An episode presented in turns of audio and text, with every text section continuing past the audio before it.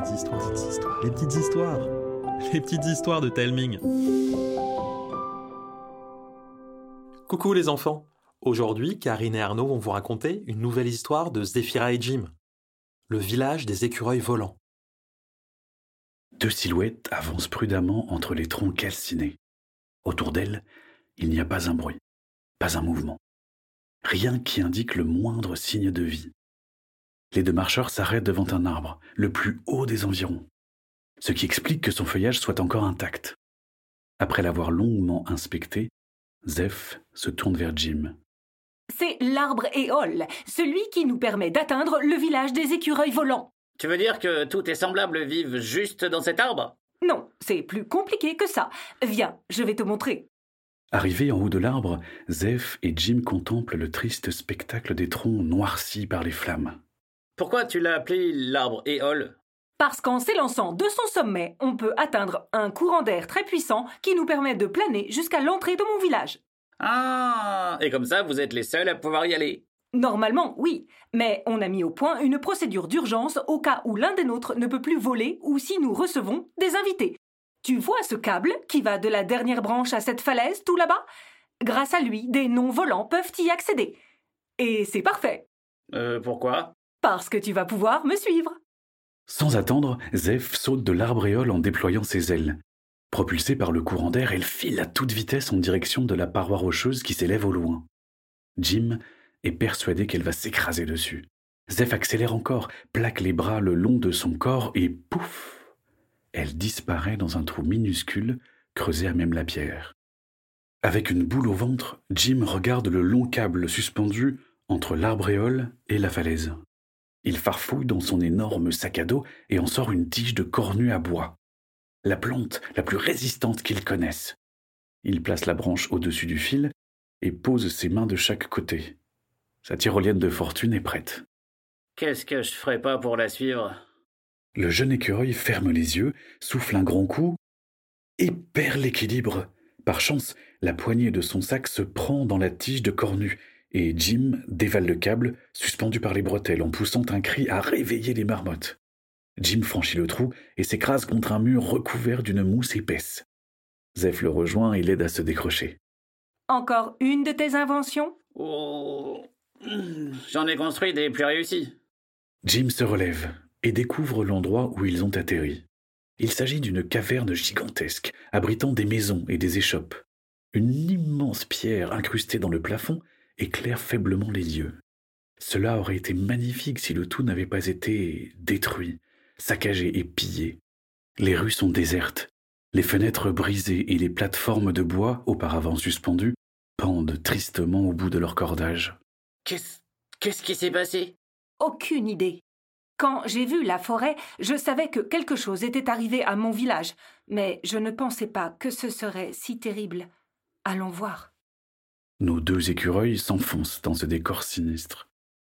Au détour d'une allée, Zeph attrape la main de Jim. Sous son pelage, le jeune écureuil rougit. Jim, quelqu'un nous suit. Reste près de moi et fais comme si de rien n'était. Ah, euh, d'accord, d'accord.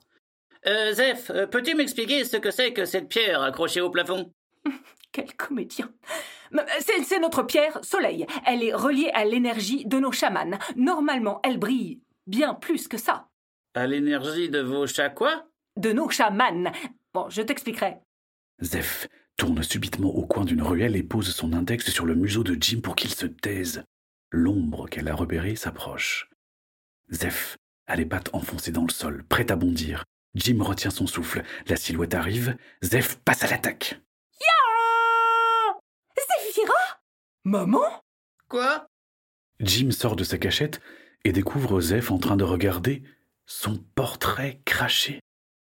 Avec un pelage clairsemé de poils blancs, il est vrai, mais la ressemblance n'en est pas moins frappante.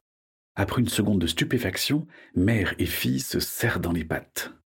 Mais Zéphira Ça fait si longtemps que je ne t'avais pas reconnue Qu'est-ce qui t'est arrivé? Oh, c'est une longue histoire, maman. Mais je suis là maintenant, et je te présente Jim. C'est lui qui m'a aidé à revenir ici. Enchanté, madame. Oh, tu peux m'appeler Zora, gamin. Il est mignon en plus de ça. Maman, raconte-moi plutôt ce qui s'est passé. Où sont les autres? Viens je vais t'expliquer.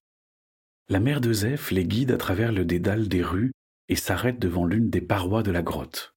D'une manière bien précise, elle frappe sur la roche. Toc, toc, toc, toc, toc, toc, toc. Jim, qui s'attendait à voir le mur s'ouvrir, sursaute en sentant le sol se dérober sous ses pattes.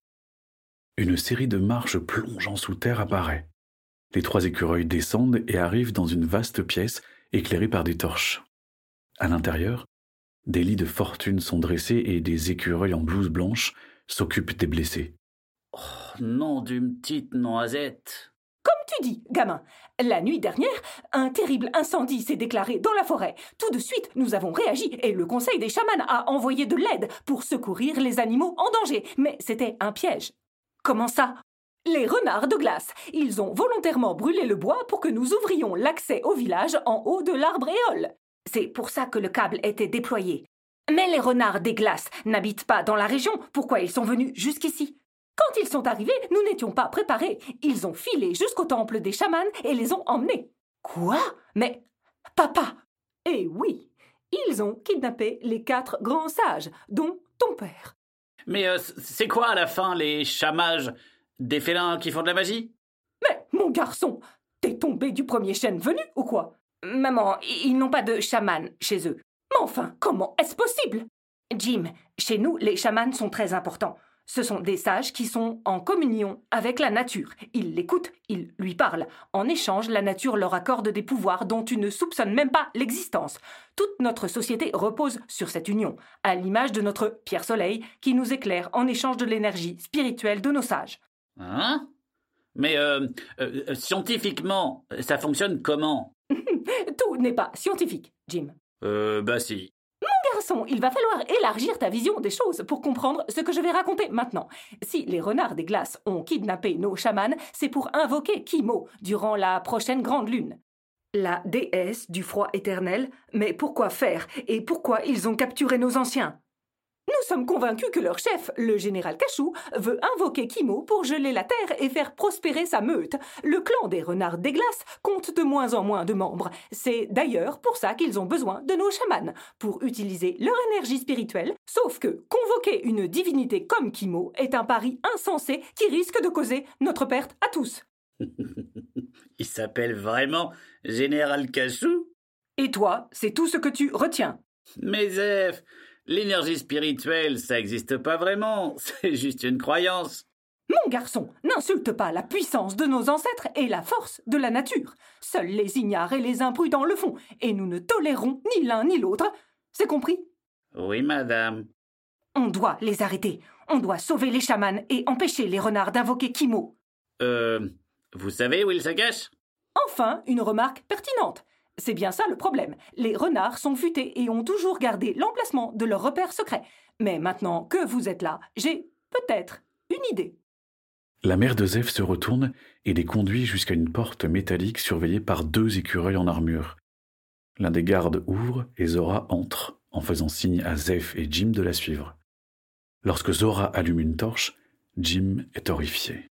Sur le sol, une petite boule de poils blanche est retenue captive par des chaînes. Mais voyons, on traite pas les animaux comme ça. Jim, c'est une renarde blanche, une prisonnière de guerre. Elle est notre seule chance de sauver nos anciens et d'éviter que la terre ne soit gelée à tout jamais. La renarde lève la tête et les regarde d'un air navré. Je m'appelle Lakita. Je suis désolée que les événements aient pris une telle tournure. Eh bien, si tu es désolé, tu vas nous dire où se cachent les tiens. Non, je ne peux pas trahir ma meute. Je suis en désaccord avec les méthodes de mon général, mais je sais qu'il œuvre pour la bonne cause. Mais comment tu peux dire ça? Il va geler la terre entière. Depuis des décennies, nous tirons la sonnette d'alarme pour vous prévenir que la terre se réchauffe, mais tout le monde s'en fiche. Nous n'avions plus le choix. Foutaise, vous espérez seulement régner sur une terre de glace. Pensez ce que vous voulez, cela m'importe peu. Peut-être que tu vas te sentir plus concerné quand je vais t'annoncer que tu n'es pas notre seule prisonnière. Kaito, ça te dit quelque chose? Oh, non, petit frère. Zef, dis quelque chose. Maman, Ne vous inquiétez pas, il va bien et je fais attention à lui. Je viens juste passer un marché avec toi, Lakita. Tu guides Zeph et Jim jusqu'à ton clan et en échange, je laisse ton petit frère partir. Je vois que vos méthodes ne sont pas si différentes de celles du général Cachou. Alors, tu acceptes? Vous ne me laissez pas le choix. Je vais vous amener jusqu'à mon peuple, mais méfiez-vous. L'aventure que vous vous apprêtez à débuter est bien plus dangereuse que vous ne le pensez.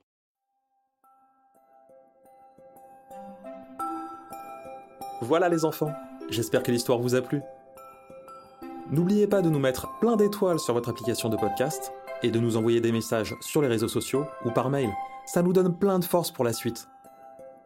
N'hésitez pas non plus à parler des petites histoires à vos copines, à vos copains et pourquoi pas à votre maîtresse ou à votre maître pour occuper les temps calmes. Je vous embrasse et je vous dis à bientôt.